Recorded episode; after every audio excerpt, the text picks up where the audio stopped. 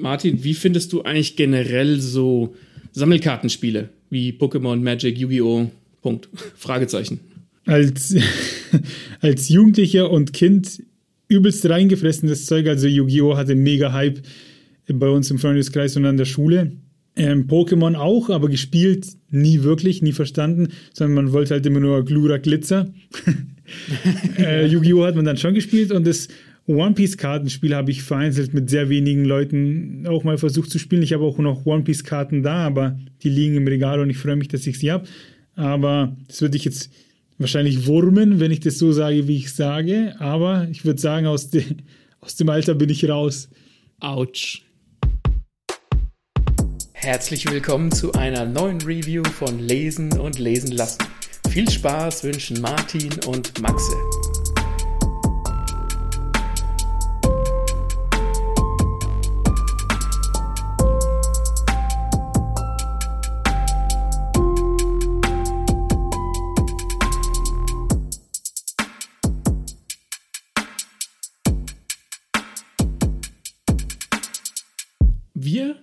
Sprechen heute nicht übers Kartenspielen und Kartendrehen. Wir sprechen nur peripher drüber. Denn wir haben ähm, tatsächlich von einem Self-Publisher ein Buch zugeschickt gekriegt, der uns gefragt hat, ob wir es rezensieren möchten, weil wir da so ein bisschen in die Zielgruppe reinfallen. Der ist tatsächlich auf eine andere Rezi äh, auf uns aufmerksam geworden. Und wir haben das zugeschickt gekriegt, äh, weil wir die Rezension von Generation Dex ähm, gemacht haben von Titus Chalk. Das war so eine halb biografische, halb Sachbuch, ja, äh, Geschichte über Magic the Gathering. Das war, das ist der Großvater des Sammelkartenspiels, die haben es erfunden.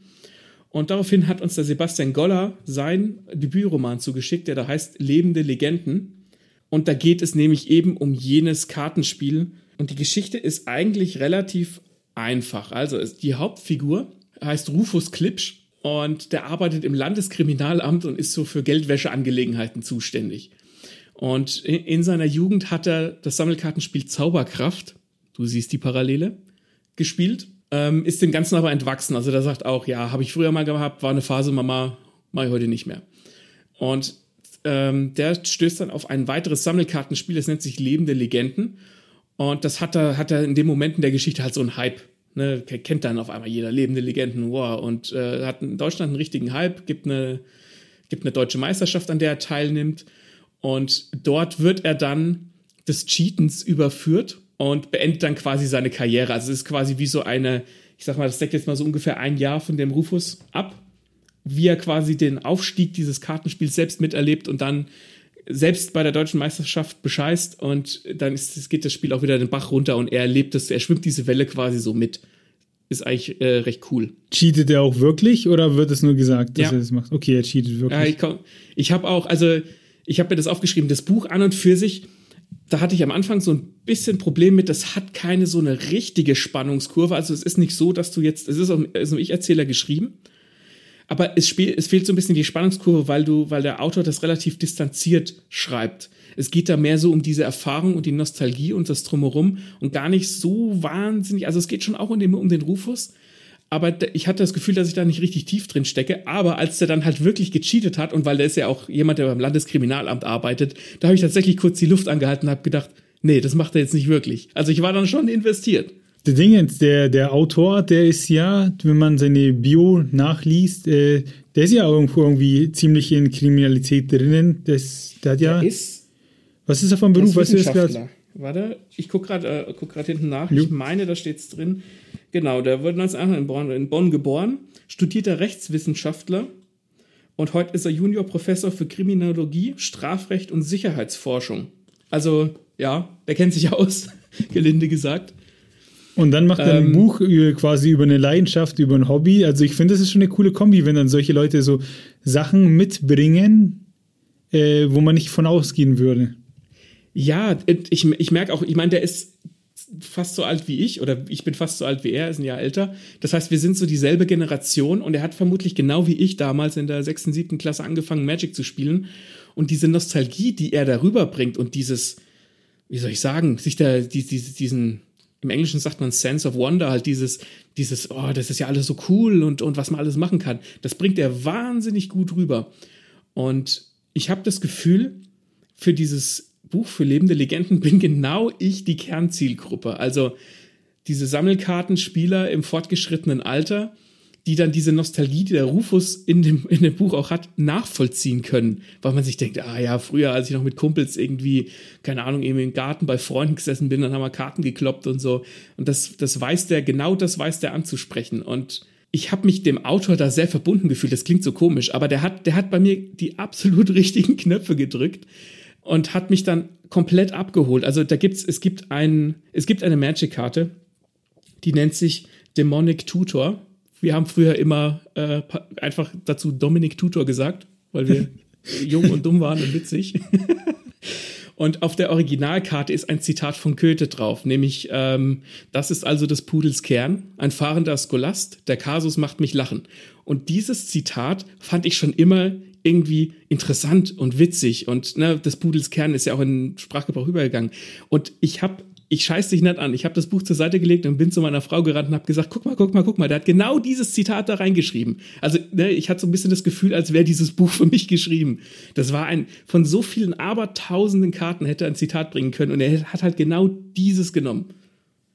Vielleicht ist es ja auch so quasi so der, der Vorläufer von Memes auch gewesen, dass dann alle immer, ähm, zum Beispiel alle Magic-Spieler wussten oder kannten dieses Zitat, äh, weiß ich nicht. Und deswegen kanntest du auch du es, genauso wie alle irgendwie immer wussten, wie hm, man plötzlich ja. beim Pokémon-Spiel äh, das Sonderbonbon auf die sechste Stelle legen muss, damit man es verdoppeln kann.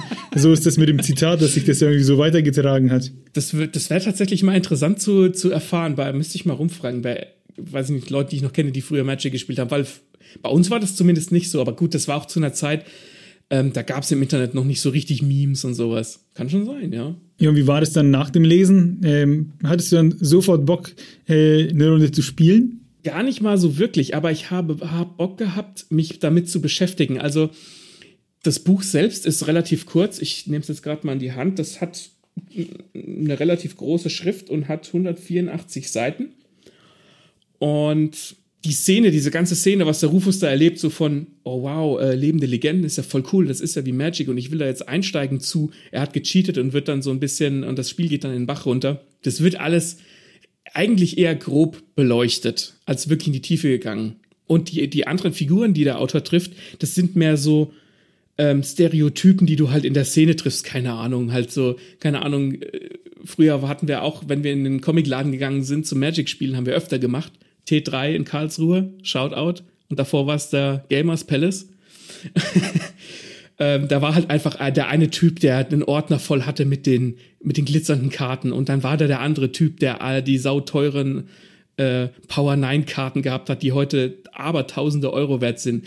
Und dann gibt's die Typen, die gar nicht richtig spielen wollten, die nur mit ihren glitzernden Karten angeben wollten. Und diese, diese Stereotypen, die trifft der Haar genau. Und da habe ich halt viel von früher wieder erkannt und das war ziemlich cool. Das war die Magie dieses Buches. Also nicht dieses, das ist ein interessanter Charakter, sondern die Charaktere sind halt für bestimmte Stereotypen gestanden. Ja, dann hat der Autor seinen Auftrag erfüllt, hätte ich gesagt. Ich muss bei dem, bei dem Buch allerdings auch ein bisschen den Lektorenblick anwerfen. Und ich hoffe, also ganz sicher, wir werden dem, dem Sebastian die Folge ja schicken. Und ich kam nicht umhin, trotzdem da den Lektorenblick ähm, anzuwerfen. Und der, was, was mich ein bisschen am Anfang ein bisschen gestartet hat, ist, er bricht immer mit der Erzählweise. Also es ist ja aus der Ich-Perspektive vom Rufus geschrieben. Du erfährst aber zum Beispiel erst, dass der die Hauptfigur Rufus heißt so richtig auf Seite 30 und da geht's auch erst los. Also vorher erzählt er dann auch von den von den Comicladenbesitzern, die oh, ich muss liegen, die grüne Eule heißt es, glaube ich.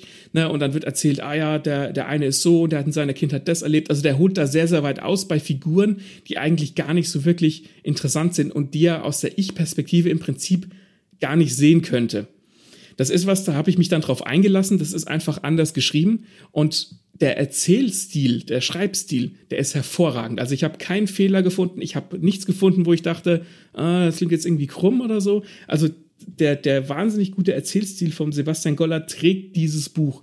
Da ist, das ist wirklich lecker. Das ist, du hast keine, manchmal hat er so ein bisschen so, so die Zeiten drin, ein bisschen zu viel Plusquamperfekt und immer hatte, hatte, hatte. Aber abseits dessen liest sich das wirklich, das habe ich in drei Tagen durchgelesen, richtig, richtig gut. Was ich mir tatsächlich gewünscht hätte, ich würde mir jetzt gerne eine Fortsetzung wünschen zu dem Buch, wo er wirklich mehr in die Figur reingeht und nochmal so einen Aufstieg erzählt, wo ich auch wirklich in der Figur drin bin. Also der ist dann auf diversen Turnieren und die sind dann aber auch so in zwei Seiten abgehandelt, wo er dann einfach nur erzählt, ja, das und das und das und das ist passiert und das und das, damit er halt quasi, weil er immer nur so in der Vogelperspektive drüber bleibt.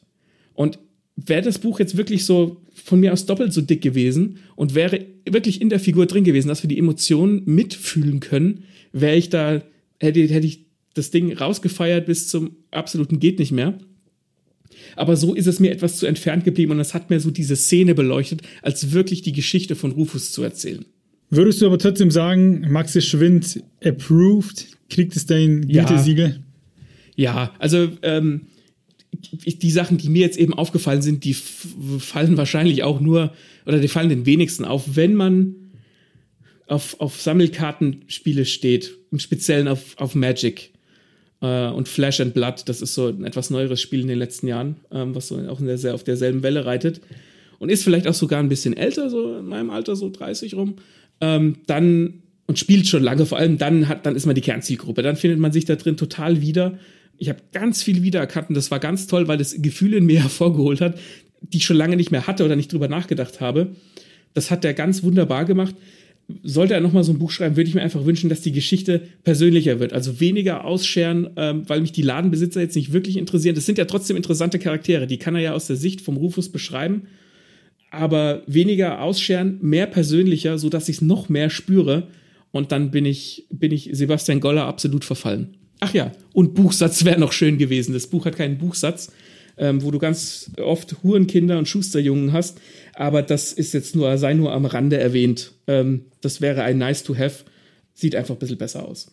Das ist ein, am Ende von jedem Kapitel. Es gibt innerhalb der Geschichte, fange ich so an, eine, eine, ähm, eine Rapperin, die findet, die findet immer mal wieder statt, die dann auch so Karten, die auch das Spiel spielt, die das so ein bisschen auf ihren sozialen Medienkanälen promotet. Und er hat quasi am Ende von jedem Kapitel so ein paar Rap-Zeilen geschrieben, was völlig konträr geht zu, zu dem Sebastian Goller selbst, ne? Keine Ahnung, Junior-Professor, würde ich jetzt nicht vermuten, dass der irgendwelche Rhymes bittet. Und hat dann halt quasi, das ist so ein Rap, der zieht sich dann halt durch die Kapitel durch. Da sind immer so vier Zeilen, so von wegen, bald werde ich quitten, wenn sie nicht conceden, wenn die toxischen Deutschen, lasst mich bitte alle in Frieden. Und der zieht diesen Rap halt mit jedem, mit jeder, mit jedem Kapitel durch. Und das ist so ein, so ein Kontrast, den fand ich super. Das, das bringt jetzt die, der Geschichte nichts, aber es ist ein super Kontrast und einfach witzig zu lesen. Vielleicht sollten wir ihn mal fragen, ob es Songs von ihm gibt. Also Wir sollten ihn mal fragen, ob er uns nicht den ganzen Rap mal einsprechen kann, weil offensichtlich muss er ja aus seiner Feder stammen. ne? Sebastian Goller, ich weiß, dass du uns hören wirst. Wenn du uns dann den Song vorrappen willst, hier ist, die, hier ist die Ansage. Wenn du dem Taten folgen lassen willst, wir laden das bei uns hoch, wenn du es tust. Ansonsten bleibt nur zu sagen, Sebastian Goller, lebende Legenden, überall im Handel. Ich weiß nicht, ob überall, aber auf jeden Fall bei, sage ich mal, bei allen bekannten äh, Büchershops. Ja. Ähm, wer es kennt, Hat- wer hat- Magic spielt, wer die Idee geil findet, etc., etc., alles in die Kommentare.